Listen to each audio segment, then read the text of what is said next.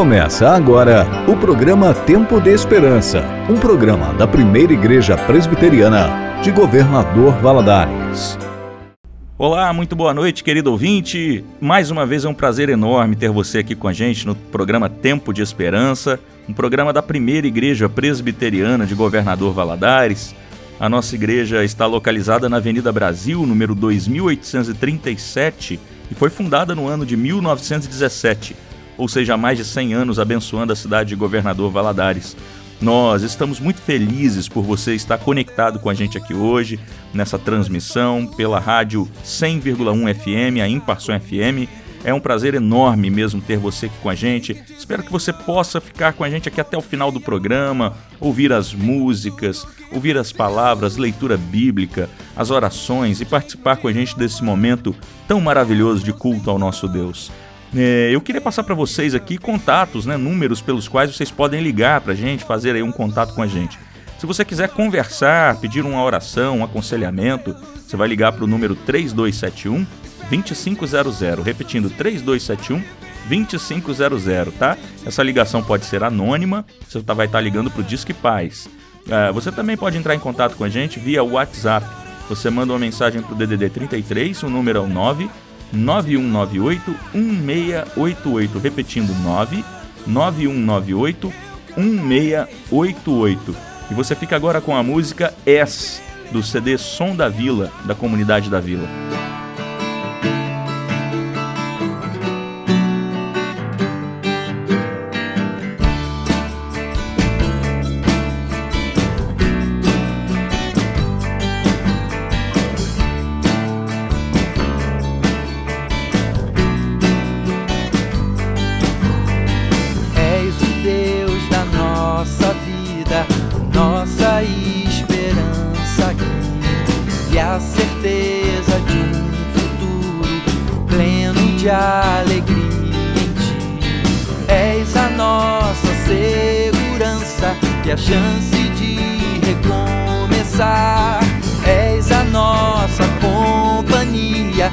Amor que vem nos abraçar.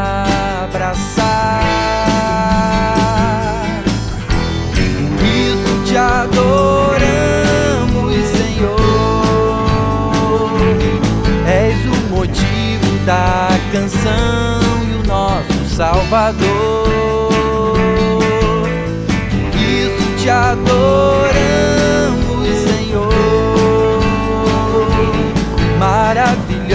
Graça que nos alcançou.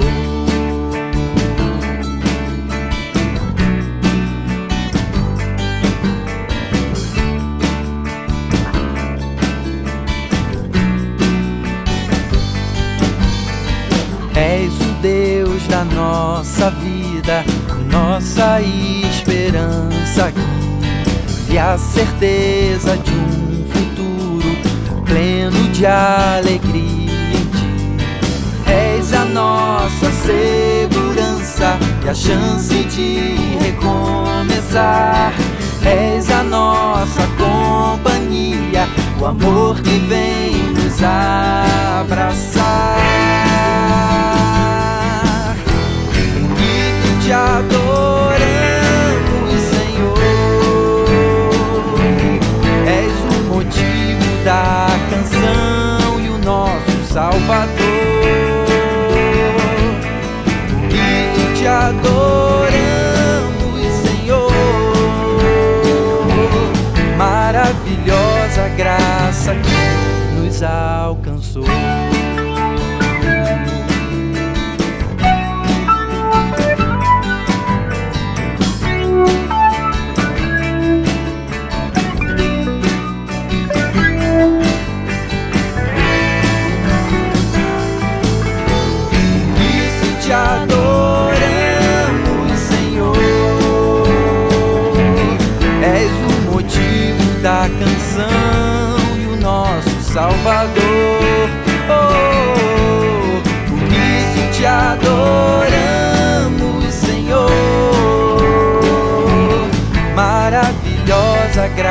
graça que nos alcançou.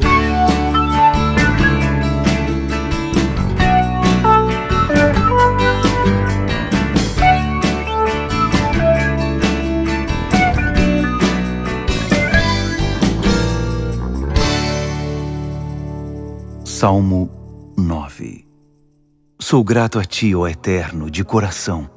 Registro em livros as Tuas maravilhas. De tão alegre assovio, dou risada e pulo bem alto para cantar Teus louvores, ó Altíssimo. No dia em que meus inimigos viraram as costas e fugiram, eles tropeçaram em Ti e caíram com a cara no chão. Assumiste o comando e puseste as coisas em ordem. Quando precisei de ti, lá estavas, cuidando de tudo. Tu denuncias as nações ímpias e expulsas do jogo os jogadores desleais. O nome deles é arriscado da súmula. Os inimigos desaparecem pelas beiradas. A reputação deles é abalada. Seu nome é apagado da galeria da fama. O Eterno controla o meio de campo. Ele vê e põe ordem na bagunça do mundo. Ele decide o que é certo para nós, homens deste mundo, e dá aos humanos o que eles merecem. O Eterno é um abrigo para os abatidos, um santuário nos tempos difíceis. No momento em que você chega, encontra descanso. Você nunca se arrepende de ter batido nessa porta. Cantem ao Eterno as canções de Sião, sua morada. Contem suas histórias a todos que encontrarem. Como ele vai ao encalço dos assassinos e ainda mantém os olhos atentos a nós, registrando cada gemido nosso. Tem paciência comigo, ó Eterno. Tenho sido jogado para cá e para lá por muito tempo. Certa vez, trouxeste-me de volta das portas da morte. Escreverei meu livro de louvores. Na praça principal da cidade, convocarei uma manifestação. Serei o mestre da cantoria e encheremos o ar com canções de salvação. As nações ímpias caíram nas armadilhas que elas mesmas prepararam. Seus pés estão enroscados nas redes que elas mesmas estenderam. Elas não têm desculpa. O modo de agir de Deus é bem conhecido. As engenhocas montadas pelos perversos acabaram machucando suas próprias mãos. Os perversos compraram passagem de ida para o além. O pobre já não ficará anônimo, já não haverá humilhação para o humilde. Levanta-te, ó Eterno. Ainda não te cansaste desse show de relevância deles? Vem logo e desmascara suas ambições descabidas. Ó Eterno, sacode-os como o pó mostra a eles como são tolos. Bom, você acabou de ouvir o Salmo de número 9 na versão bíblica A Mensagem. Agora você ficará com a música Teu Santo Nome, na voz de Gabriela Rocha.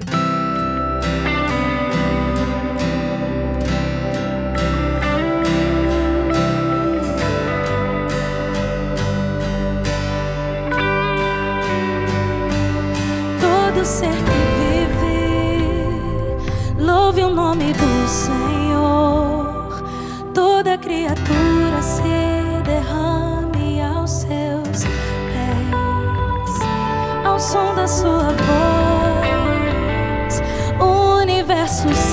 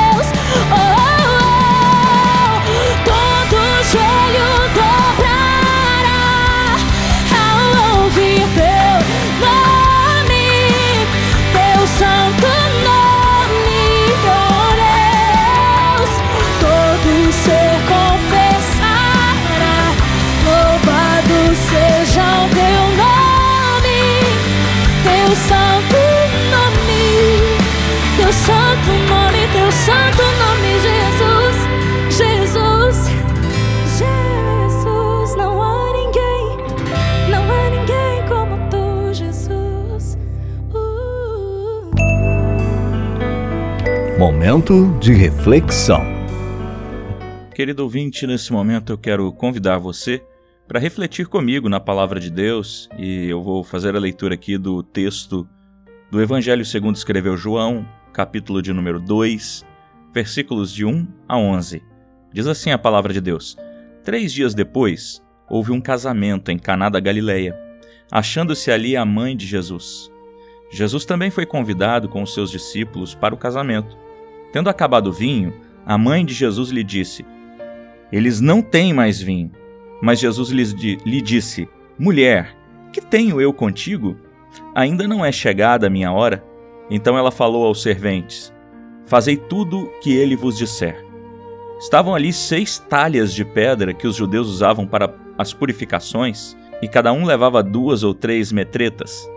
Jesus lhes disse: Enchei de água as talhas. E eles a encheram totalmente. Então lhes determinou: Tirai agora e levai ao mestre-sala.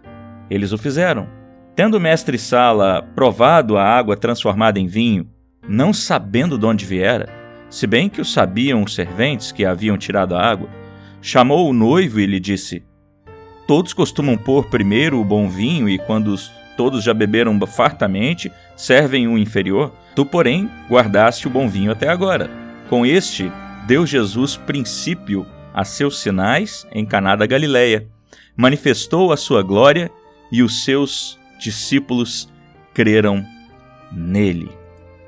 O Senhor Jesus está aqui numa festa de casamento.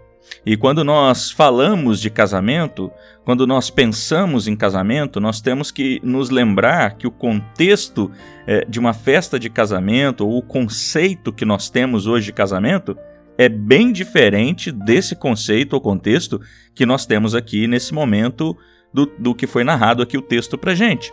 Ah, quando nós pensamos hoje em casamento, ou falamos de casamento, é bem provável que muitas coisas venham à sua mente. É, uma noiva vestida de branco, com véu e grinalda, músicas belas cantadas pelos irmãos da igreja, é, músicas é, maravilhosas, é, flores, tapete vermelho, choro emocionado, fotos, vídeos, comida boa na festa, refrigerante gelado, bombom e bolo. Esse é o conceito de casamento que muitas vezes vem em nossa mente nos tempos de hoje. Mas só que no contexto de Jesus, naquele tempo, era totalmente diferente. As culturas antigas davam uma ênfase muito maior à família e à comunidade do que ao, indivíduo em si. É, o propósito do casamento aqui ele não era um, um propósito de buscar a felicidade ou a felicidade de duas pessoas acima de tudo. O propósito do casamento era a união da comunidade e o início de uma próxima geração. Ou seja, a finalidade do casamento era o bem dos cidadãos. Quanto maiores mais fortes e mais numerosas fossem as famílias de uma cidade, melhor essa cidade seria na sua economia, mais segurança militar ela teria. Resumindo, maiores seriam as chances de prosperidade daquela comunidade, daquela cidade. Então o casamento e suas respectivas festas tinham uma importância muito maior do que elas têm hoje. Cada evento desses aí representava uma festividade pública para a cidade inteira. E ao mesmo tempo era o maior acontecimento da vida pessoal, tanto do noivo quanto da noiva. Era o dia que eles atingiam a maior idade na cultura judaica e se tornavam membros adultos da sociedade. Essas festas geralmente duravam cerca de uma semana.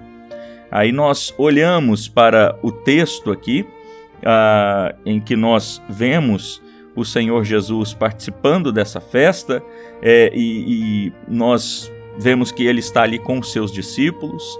Nós vemos que a cidade de Caná está movimentada, porque todo assim está ocorrendo um feito de proporções enormes para a sociedade, conforme nós falamos. Certamente a gente tinha ali gente importante, convidados especiais ou convidados VIP nessa festa. Certamente tinham parentes de ambos os lados. É, há também ali homens, mulheres e crianças de vários cantos da cidade pois, de acordo com o costume da época, uma festa de casamento era uma festividade com uma enorme abrangência, que é, era uma festividade que abrangia a sociedade, a cidade como um todo. Comidas e bebidas são servidas à vontade.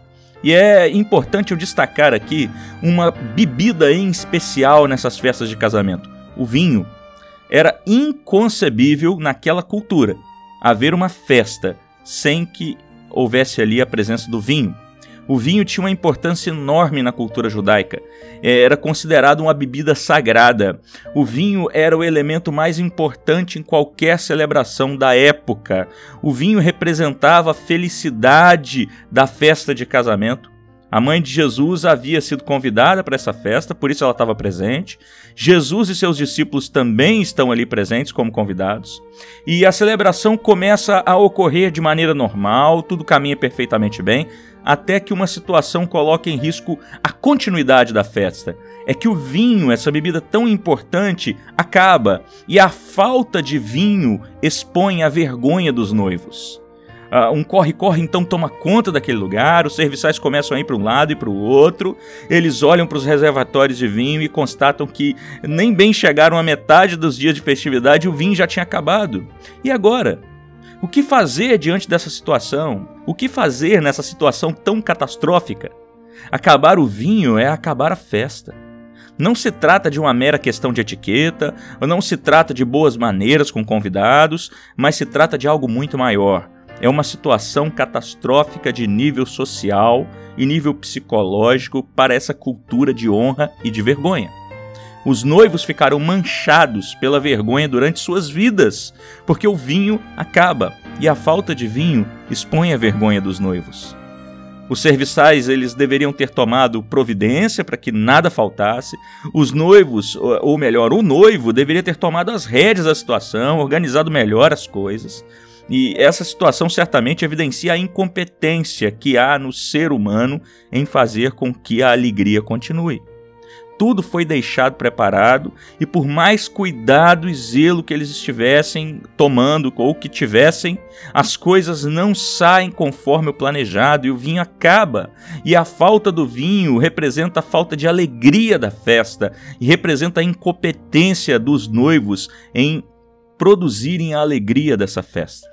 A situação aqui ela ainda demonstra o pior do coração humano. A sociedade judaica dava muito mais valor a essas cerimônias e ao casamento em si, para que a estabilidade da sociedade fosse alcançada, mas deixava de crer que quem trazia de fato a estabilidade e a alegria era o Senhor Deus. Quando o homem caminha com as próprias pernas, ele acaba por se perder. E é exatamente isso que acontece. A falha humana promove uma catástrofe. O vinho acaba e a falta de vinho expõe a vergonha dos noivos. É quando nós falamos de vergonha, nós não podemos deixar de mencionar aqui o que acontece lá em Gênesis. Adão e Eva, após pecarem e perceberem que estavam nus, eles sentem vergonha. É, é, não podem deixar nem o próprio Deus ver como eles estão.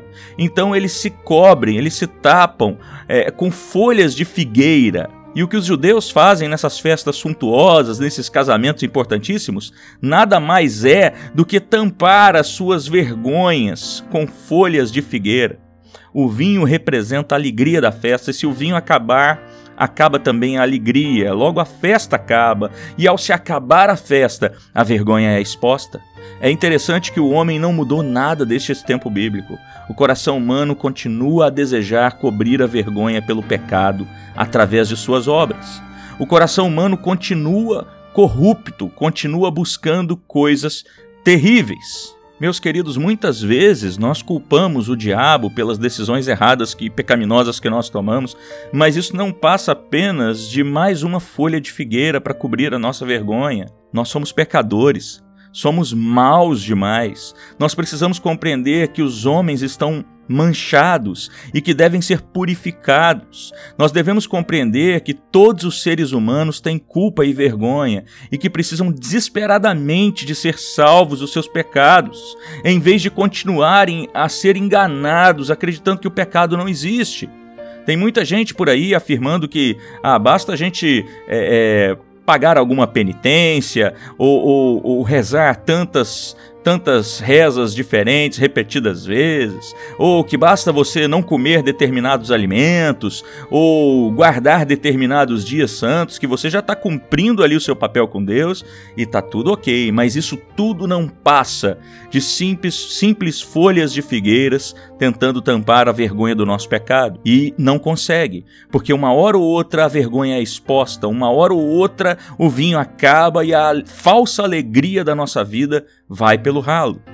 Talvez você esteja lutando todos os dias, dia após dia, para preencher um vazio existencial que existe aí dentro do seu coração.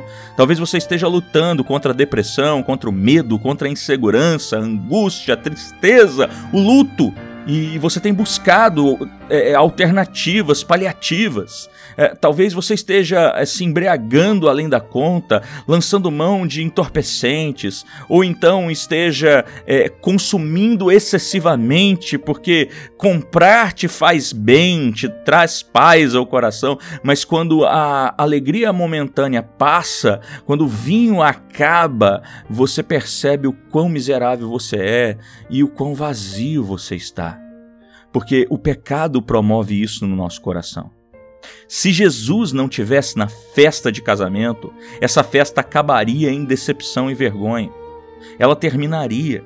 E da mesma forma ocorre hoje, quando Jesus não está na vida do ser humano, a única coisa que resta para esse ser humano é a vergonha e a decepção. A verdade, meu querido, é que você sabe que tem alguma coisa errada com a sua vida. Por que, que você trabalha tanto? Por que você precisa estar certo o tempo todo a respeito de tudo? Por que você se preocupa tanto com a sua aparência? Porque a falta de vinho expõe a vergonha humana. Porque a falta da folha de figueira para nos cobrir expõe a nossa vergonha e nos mostra o quão vazio nós estamos. As obras não podem nos salvar e não podem nos justificar diante de Deus.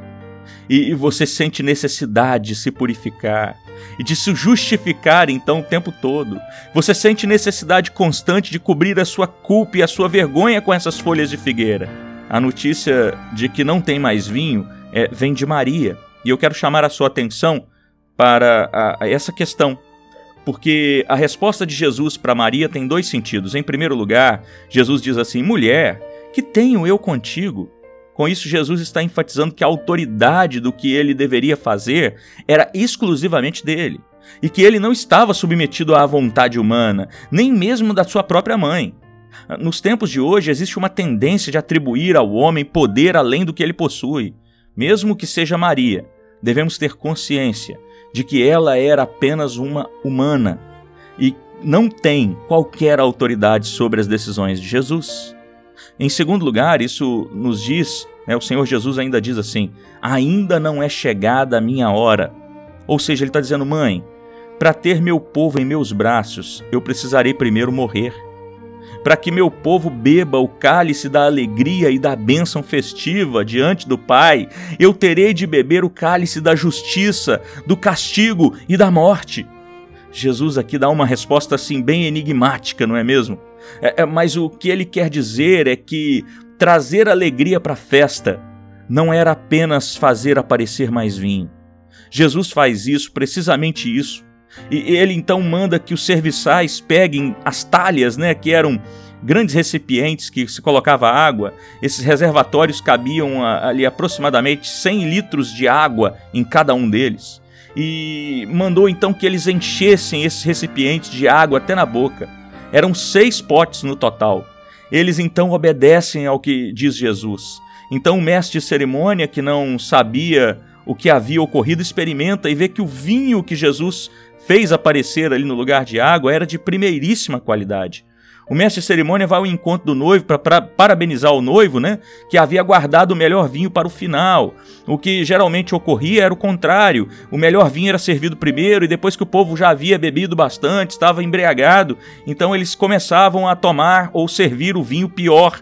E aí o povo não ia mais perceber que era um vinho ruim. É, mas aquele noivo era tão zeloso que ele havia guardado o melhor vinho para o final, para a parte final da festa.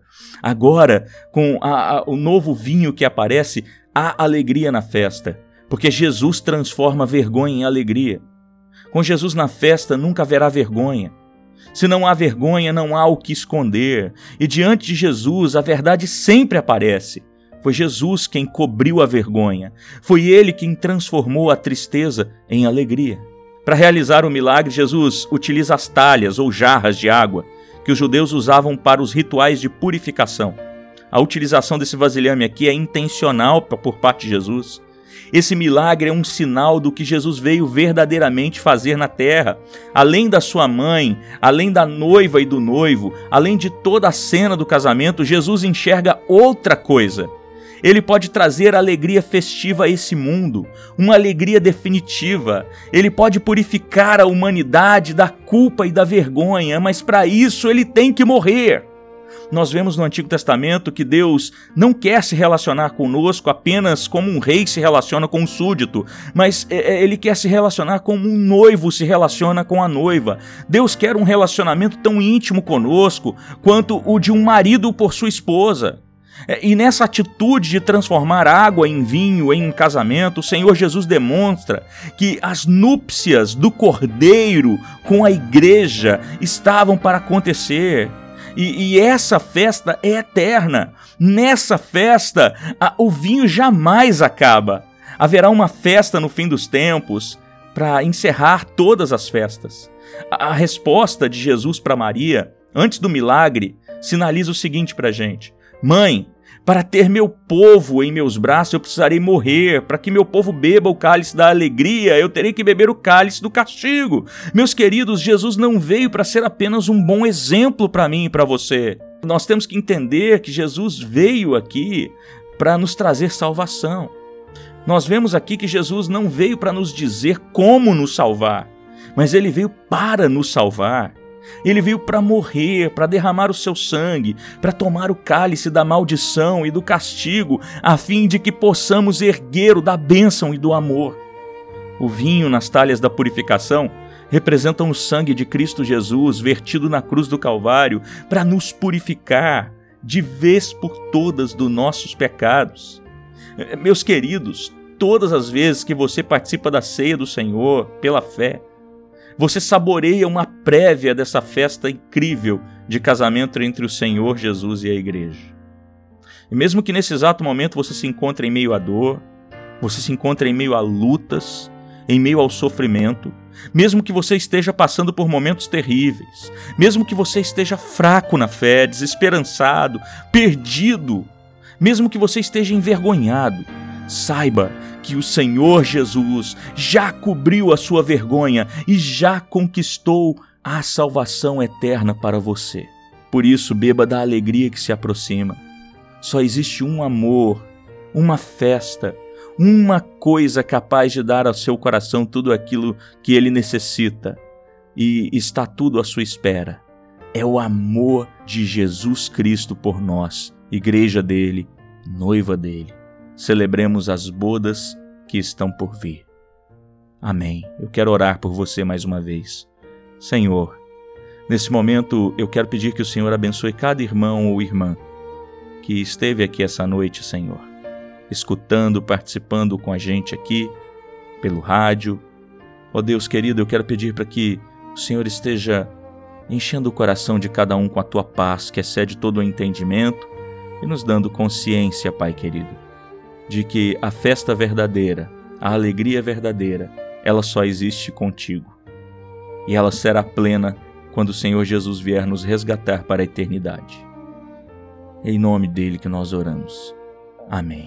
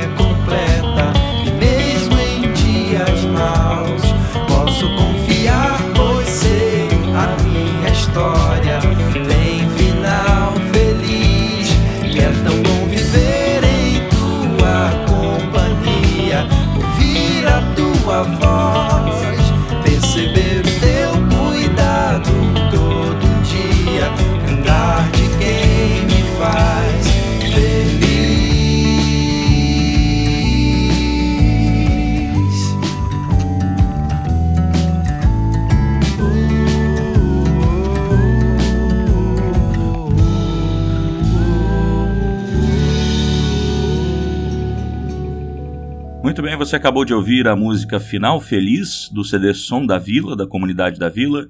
E agora eu quero passar para vocês aqui mais uma vez os números pelos quais você pode fazer contato com a gente. Se você precisar ligar para conversar alguma coisa, desabafar, quiser pedir uma oração, você pode ligar anonimamente para o número 3271 2500, repetindo 3271 2500, seu número do nosso Disque Paz. Você também pode mandar uma mensagem de WhatsApp para gente e o número é o DDD 33, número 9 9198 1688. Repetindo, 9 9198 1688. E você fica agora com a música Quinta Estação, na voz de Sérgio Montezuma.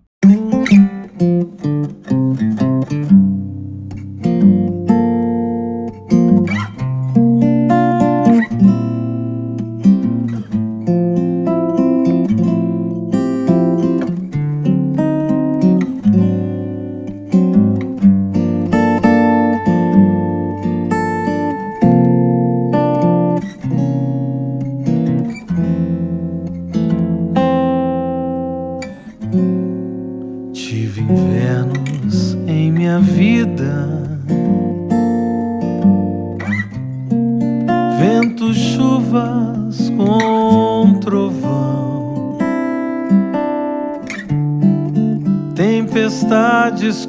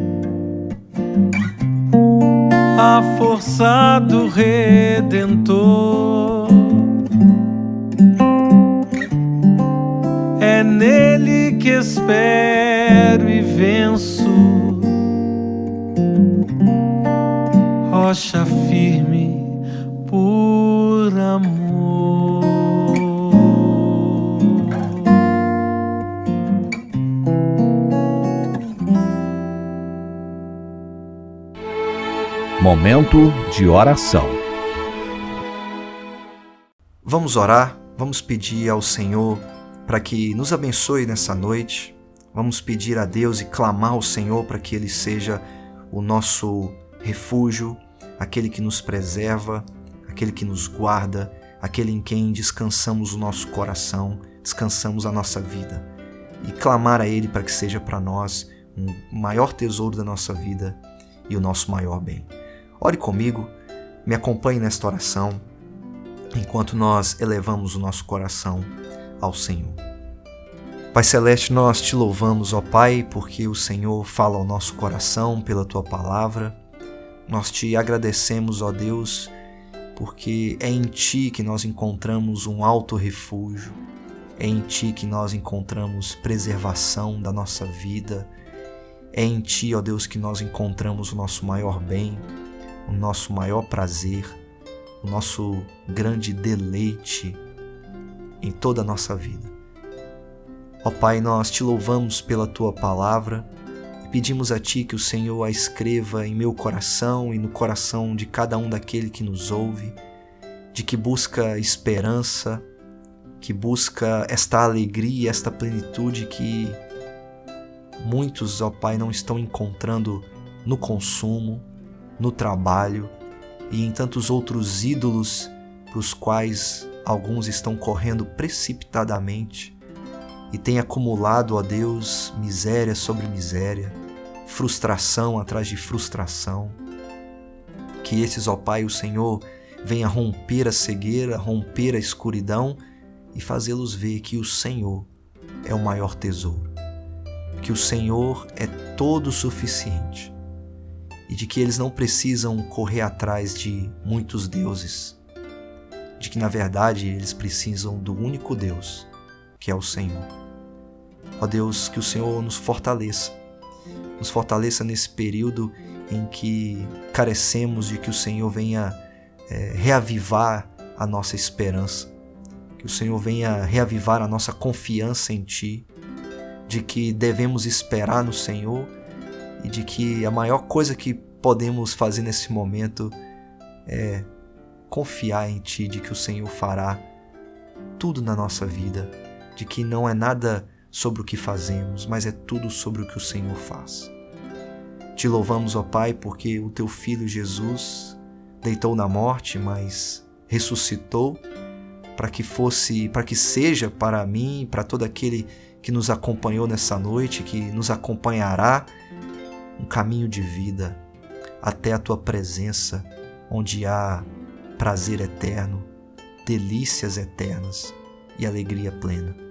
Nós te louvamos por esta graça tão maravilhosa, pois em Cristo o Senhor nos deu todas as coisas, não pelo nosso esforço, mas por uma obra maravilhosa do Senhor, por nós, através de Cristo. Ó Deus, nós rogamos pela vida da nossa cidade, rogamos pela liderança e todo esse momento que temos passado de incertezas, que o Senhor venha nos guardar, preservar o nosso coração em Ti e nos colocar firmes, ó Deus, aonde tudo ao nosso redor parece estar abalado, sem direção. Que o Senhor tenha misericórdia de nossas vidas. E nós que moramos aqui em Governador Valadares, que o Senhor venha nos guardar, nos proteger, guardar nossas famílias. Aquelas famílias, ó Deus, que sofreram alguma perda, que o Senhor os console pelo teu espírito que eles possam enxergar a brevidade da vida, ao mesmo tempo em que eles possam ser levados a enxergar, instruídos, ó Deus, como diz o Salmo, a perceber que o Senhor é, é que garante uma vida que vai muito além daquela que nós experimentamos hoje, de que a nossa vida é tão passageira, tão breve, de que nós precisamos de Ti para que nos sustente, para que nos fortaleça. Ó Deus, nós temos sempre rogado também por todos os profissionais, aqueles que estão na linha de frente, assim como rogamos também por, pelo comércio da nossa cidade, tanta gente que depende disso. Talvez alguns até que nos ouvem, ó Deus, que não sabe o que vão fazer amanhã, que não sabe o que vai ser daqui uma semana. Que o Senhor possa também fortalecer, ó Deus, essas pessoas que dependem do seu comércio, que dependem das vendas, que o Senhor possa fortalecê-los e fazê-los enxergar que a providência vem de Ti, de que é o Senhor que sustenta à medida em que nós confiamos e descansamos o nosso coração no Senhor. Ó Deus, e escreva a Tua palavra em nós, para que nós encontremos refúgio, fortaleza, segurança, mas também encontremos alegria e esperança no Senhor Jesus Cristo. Que o Senhor assim nos abençoe. Em nome de Jesus. Amém.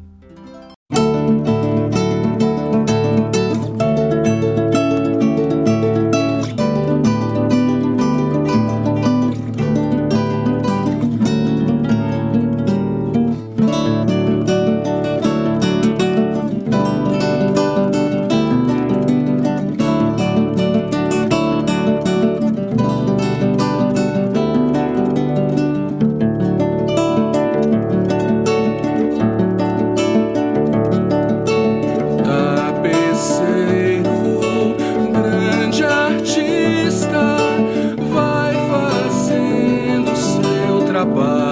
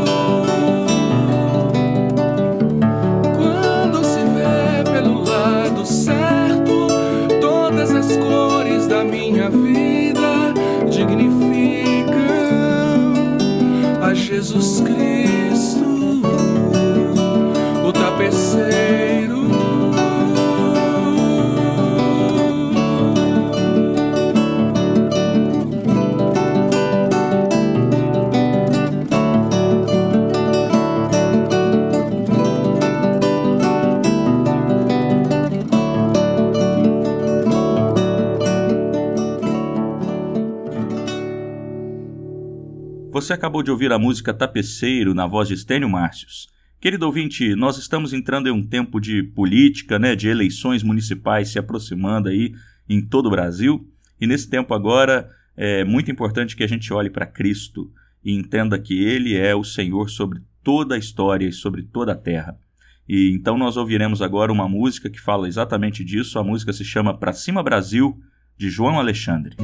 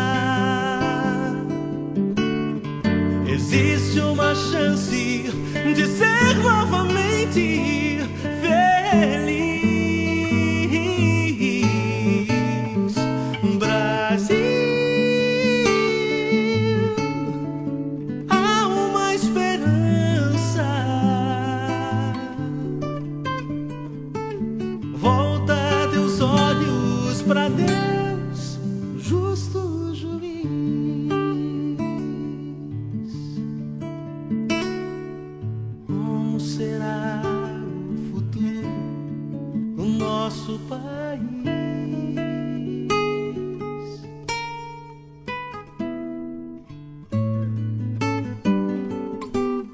Na, na, na.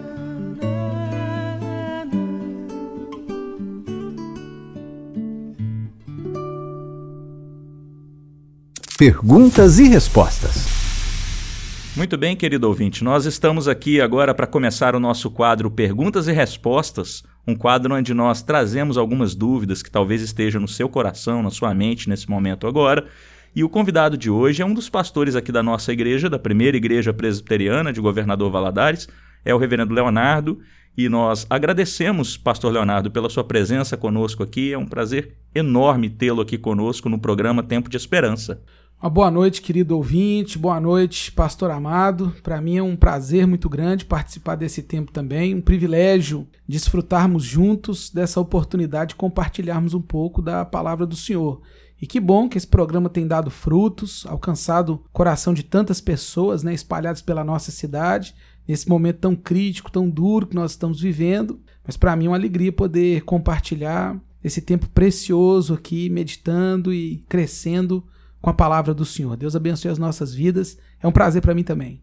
Muito bem, pastor Leonardo. É, e com relação à nossa pergunta, né, que a gente coloca inicialmente aqui, talvez esteja passando na cabeça de muitos ouvintes, né, que estão nos escutando aqui essa noite, é que muita gente é, tem crido, né, nesses últimos tempos, é que o cristão verdadeiro, é, ele não ele não passa por dificuldade financeira, ele tem sempre prosperado e vai cada vez mais prosperar, se ele é de fato servo do Senhor Jesus, se crê no Senhor Jesus.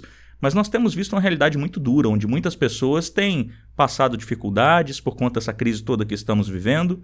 É, muitas pessoas têm necessitado, inclusive, de ajuda né, de entidades que têm é, doado cestas básicas e tantas outras ajudas aí de cunho financeiro. E talvez é, essas pessoas estejam entrando em uma crise de fé, né? Será que eu sou crente de verdade? Será que eu creio em Jesus? Porque uh, eu não estou prosperando, eu não estou comendo o melhor dessa terra. E eu gostaria que a gente conversasse um pouco sobre isso. O que, que o senhor tem para dizer para a gente? O que, que a Bíblia diz a respeito disso? Bom, pastor Amado, primeiro né, é importante que a gente saiba que nós todos somos solidários com as pessoas que estão passando por dificuldades nesse momento. E esse é um momento em que não só a igreja, mas o ser humano, de uma maneira geral, precisa expressar muita solidariedade. Essa é uma palavra que tem sido muito utilizada nesse tempo onde a pandemia acometeu os segmentos econômicos da, da nossa sociedade no país e no mundo inteiro. Então, eu acho que a solidariedade ela é muito importante, mas não apenas ser solidário, mas também olhar para a necessidade do outro e entender que isso configura um sofrimento, uma dificuldade. Então, nós não podemos desprezar as dores, as dificuldades e as angústias das pessoas que estão passando por problemas ou enfrentando dificuldades financeiras. A gente não pode também olhar para o problema financeiro como algo secundário que não tem nenhuma importância. Nós entendemos que é doloroso, é, é, é fonte de sofrimento a escassez e essa dificuldade. Mas eu acredito que o contrário disso, o entendimento que a prosperidade financeira é, um sinal evidente da bênção de Deus, e como eu falo, um sinal evidente que apenas as pessoas com prosperidade financeira são sinalizadas como abençoadas por Deus, já é um problema que vem juntamente com uma falsa teologia, a famosa teologia da prosperidade, pregada e propagandeada por muitos segmentos cristãos, infelizmente. E essa teologia da prosperidade, ela ensina isso, usando textos isolados do Antigo Testamento, trechos bíblicos fora do contexto completamente, e seu entendimento do que a Bíblia revela na sua amplitude, eles têm ensinado que a prosperidade ela é um sinal que Deus está abençoando aquela pessoa e que a falta da prosperidade material é sinal de algum tipo de maldição. Eu creio que a prosperidade é um sinal da bênção de Deus, mas não posso dizer que a falta dela, ou a escassez, ou o momento de dificuldade financeira é um indicador de que Deus não esteja abençoando uma pessoa, ou que apenas as pessoas que estão sendo abençoadas ou prosperando financeiramente estão sendo abençoadas por Deus. Há na Bíblia inúmeros casos onde Deus está abençoando a prosperidade de alguém, onde Deus torna alguém rico. E toda a Bíblia nos ensina que aquilo com que Deus nos contempla deve ser utilizado para a sua glória. Mas há também momentos de escassez, dificuldade e de grande enfrentamento de problemas econômicos, por exemplo, e que isso não representava é, um, um desfavor. Deus não estava contra aquela pessoa, ela não estava em pecado porque ela não estava prosperando economicamente. É o caso de Jó, por exemplo. O livro de Jó é uma, uma boa prova disso. A Bíblia fala que Jó era um homem íntegro, temente a Deus e que se desviava do mal, e que em algum momento, para que o propósito de Deus fosse executado na vida dele, ele acabou é, perdendo seus bens. Existem textos bíblicos que mostram que Deus é o Deus que está conosco no momento da fartura, mas também no momento da escassez, como disse Paulo em Filipenses no capítulo 4. Eu aprendi estar contente é, na escassez e na fartura também. O próprio Paulo diz em uma outra das suas cartas que, tendo o que comer e o que vestir, nós deveríamos estar contentes. E Jesus nos ensinou esse caminho.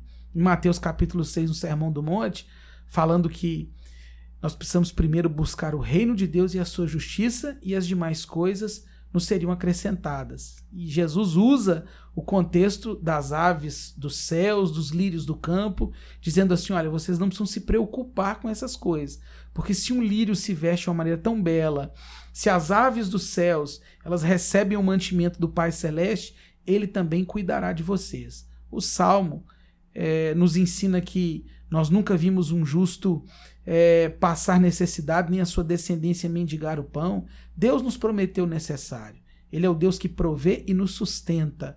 Mas nós não podemos dizer que quem não tem tudo aquilo que deseja, ou tudo aquilo que. Quem não, quem não tem tudo aquilo que a sociedade de consumo pode oferecer. Nós não podemos dizer que uma pessoa que não tem o que a sociedade de consumo pode oferecer não está debaixo das bênçãos de Deus e das bênçãos do pacto. Esse é um indício claro de uma falsa e perigosa teologia chamada teologia da prosperidade, que nada tem a ver com o evangelho da graça de Deus. Ah, então, pegando a sua resposta, pastor Leonardo, a respeito disso, nós é, observamos então que o crente verdadeiro não necessariamente ele vai ter coisas grandiosas financeiramente. Não necessariamente vai ter uma casa própria, um carro do ano ou sequer um carro. É, se for vontade de Deus, então, que a pessoa viva a vida inteira dela com uma bicicleta, é, ela vai viver a vida inteira com a bicicleta. É mais ou menos nessa linha que o senhor está falando? Exatamente isso, pastor amado. Só que dentro disso ainda tem uma outra questão que muito do que se fala sobre a teologia da prosperidade ou a relação do evangelho com as questões econômicas, elas também precisam é, olhar para as pessoas que não entendem o trabalho como uma bênção de Deus. Então, quem é, às vezes prega a pobreza ou prega a humildade, eu vou pôr entre aspas essa humildade, simplicidade, porque ela indica falta de recursos, muita gente também vai para o outro extremo. Tem o falso evangelho que prega que se você está em Cristo, você receberá todos os bens de consumo que você desejar. Se não receber, é falta de fé. Mas existe um outro extremo, que diz que se você está em Cristo, você deve rejeitar todos esses bens de consumo, porque Deus não quer que você os tenha. Então isso também nos coloca num outro extremo perigoso, porque a Bíblia ela não prega a prosperidade financeira apenas.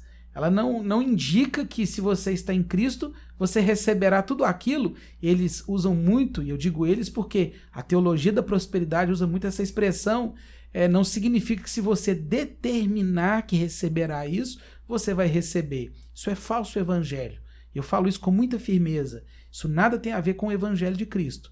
Como eu também creio que nada tem a ver com o evangelho de Cristo, a ideia da pobreza sendo é, exaltada, ela sendo divinizada até, tornada é, uma virtude essencial para um cristão. O cristão é aquele que, tendo os bens ou não tendo os bens, ele está satisfeito em Cristo, porque a sua alegria maior é pertencer a Cristo e aquilo que Cristo fez por ele. Então, tanto quanto a teologia da prosperidade, quanto o pensamento que o cristão nada pode ter, eles indicam perigos. Existem pessoas que nada têm porque não trabalham.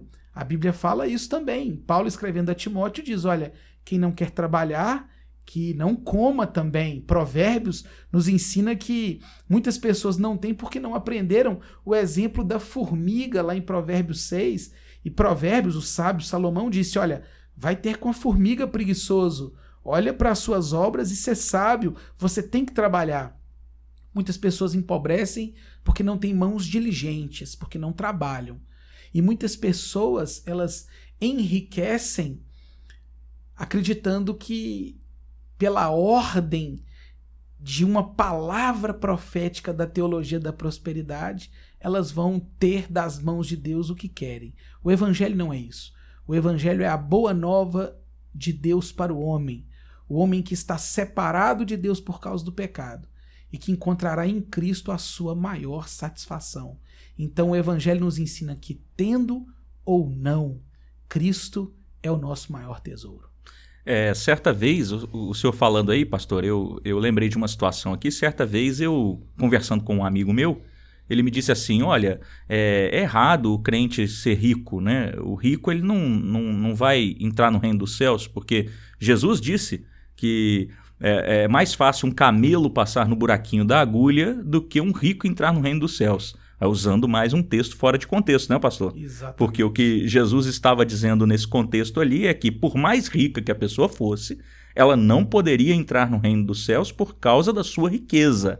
É, é mais ou menos nessa linha? Exatamente, porque as pessoas, quando é, Jesus condena a riqueza, e é bom lembrar que quando Jesus faz menção à riqueza e atribui a ela até um status de divindade nos evangelhos, Jesus ele mostra a dependência que os homens eles, eles passam a ter com a riqueza e com a prosperidade. Então essa dependência dos recursos, aquela questão de encontrar satisfação apenas no que os bens de consumo, no que o dinheiro pode oferecer, é um sinal que o nosso evangelho, o evangelho que cremos é fraco. Nós cremos na prosperidade bíblica e Deus pode tornar um homem rico mas Deus fará isso com o coração daquele homem fiel, que inclusive terá todas essas coisas à disposição do reino de Deus e para ajudar outras pessoas. E nós cremos também que aquelas pessoas, existem muitas pessoas que são pobres, algumas porque não trabalham, outras porque aquilo foi o que Deus confiou a elas.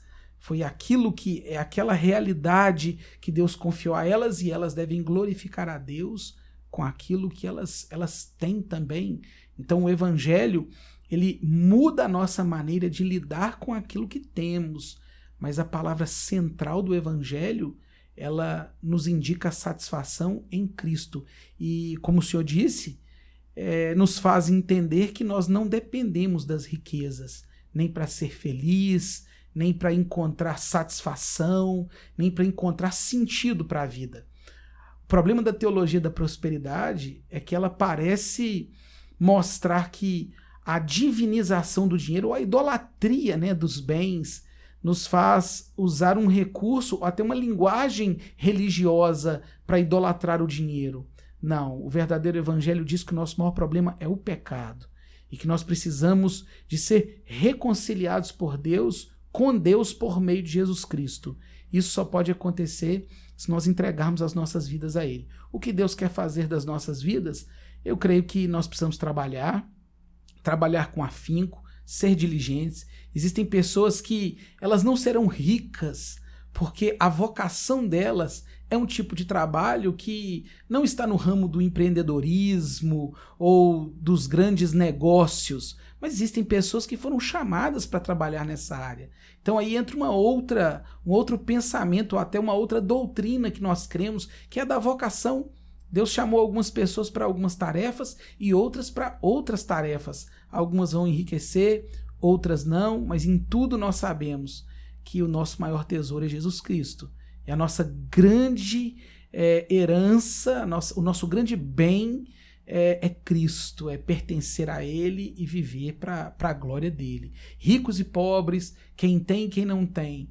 Nós, nós cremos que quem faz isso conosco é o próprio Deus, nós trabalhamos e o que Deus quer fazer a partir do que nós trabalhamos ou do que nós produzimos, Ele o fará, nos dando condições de contribuir, ajudar o próximo, mas entendendo que aquilo que Ele nos deu é daquela maneira que nós vamos glorificá-lo. Muito cuidado com a teologia da prosperidade. Ela nada tem a ver com o verdadeiro evangelho. Muito bem, pastor. Muito obrigado mais uma vez por sua participação aqui com a gente no programa Tempo de Esperança. Foi um prazer enorme. O senhor quer fazer alguma consideração final aqui, despedir do nosso ouvinte? Eu agradeço né, a oportunidade de participar do, do programa. Nós temos visto né, a evolução, a caminhada do programa. É uma bênção ver o que Deus está fazendo por meio desse programa. E eu quero deixar um alerta final para o nosso ouvinte nesse assunto que nós tratamos, que cada um pense bem no que o Evangelho indica de fato. O Evangelho ele fala e há uma parábola que conta que um homem, o Evangelho é semelhante a um homem que tendo é, tendo propriedades, bens, ele encontrou uma, uma pérola de grande valor e ele vende tudo o que tem por causa dessa pérola. Isso é o Evangelho. O Evangelho não, não é o Evangelho que nos dá coisas, não é o Deus que vai nos dar aquilo que nós queremos, não. O Evangelho é tudo o que nós é, desejamos, é tudo aquilo que nós precisamos. Então a mensagem do Evangelho é de salvação, é do homem por meio de Jesus Cristo reconciliado com Deus. E um homem em paz com Deus, ele tem o maior tesouro. Ele, ele vende tudo que tem e ele vai ao encontro desse grande tesouro, e é o que eu quero encorajar o nosso ouvinte a entender que não há nada tão precioso nessa vida que deva ser buscado, deva ser desejado, a não ser ter paz com Deus. Deus abençoe a vida de todos e, e oro para que o evangelho verdadeiro, não da prosperidade, não o evangelho da pobreza como virtude, mas o evangelho que move o homem para o trabalho, que faz o homem viver com dignidade, mas o evangelho que faz o homem enxergar que o seu maior tesouro se chama Jesus Cristo. Essa é a minha oração, que os nossos ouvintes entendam isso e vivam isso para a glória de Deus. Um grande abraço a todos. Foi um prazer participar desse tempo aqui com vocês. Amém, pastor. Amém.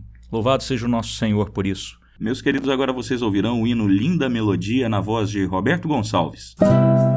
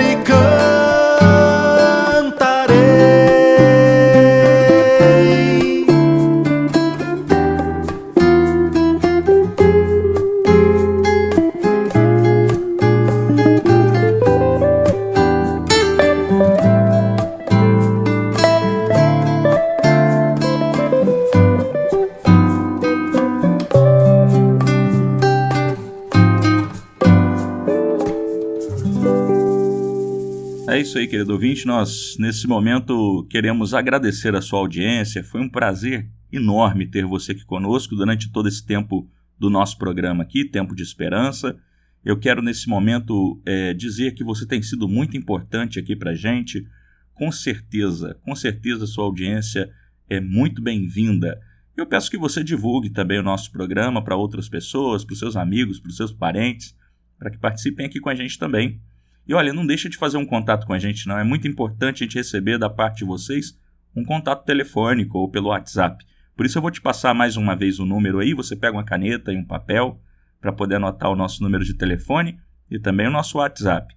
O número de telefone é do Disque Paz e lá você vai pedir um aconselhamento, vai ligar para conversar, para desabafar. A ligação é anônima e você pode muito bem ali pedir que ele ore por você, que a pessoa que te atender ore por você, ok? Uh, pelo WhatsApp já se torna mais pessoal com o nosso programa. Você também pode pedir oração, pode indicar temas que a gente pode discutir aqui no Perguntas e Respostas e pode também é, pedir que a gente ligue para você, para conversar um pouco com você e orar com você no telefone, ok?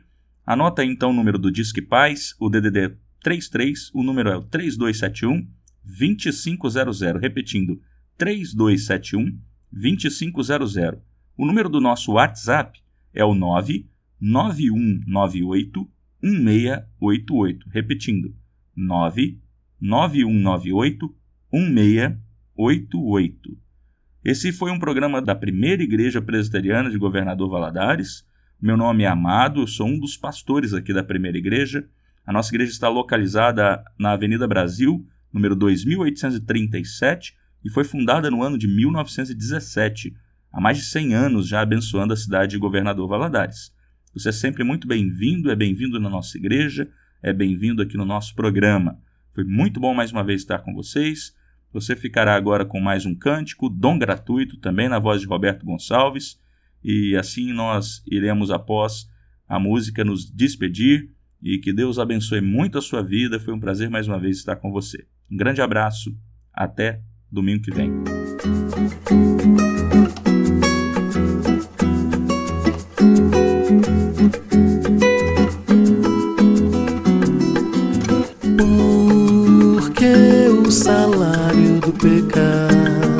A morte, mas o dom gratuito de Deus, sim, o dom gratuito